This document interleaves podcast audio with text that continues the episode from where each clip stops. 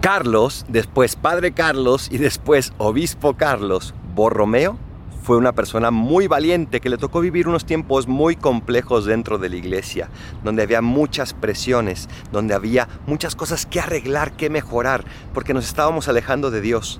Y él fue capaz de hacerlo vida en él y después de pedirle que se hiciera vida en sus sacerdotes, en sus fieles en Milán. Siempre Dios responde a los tiempos difíciles con personas santas. Hoy estamos viviendo un tiempo difícil. ¿No serás tú esa persona que Dios está llamando a cambiar las cosas? Si es así, respóndele que sí. Y te aseguro que San Carlos también intercederá por ti. Soy el Paradolfo, recen por mí y rezo por ustedes. Bendiciones.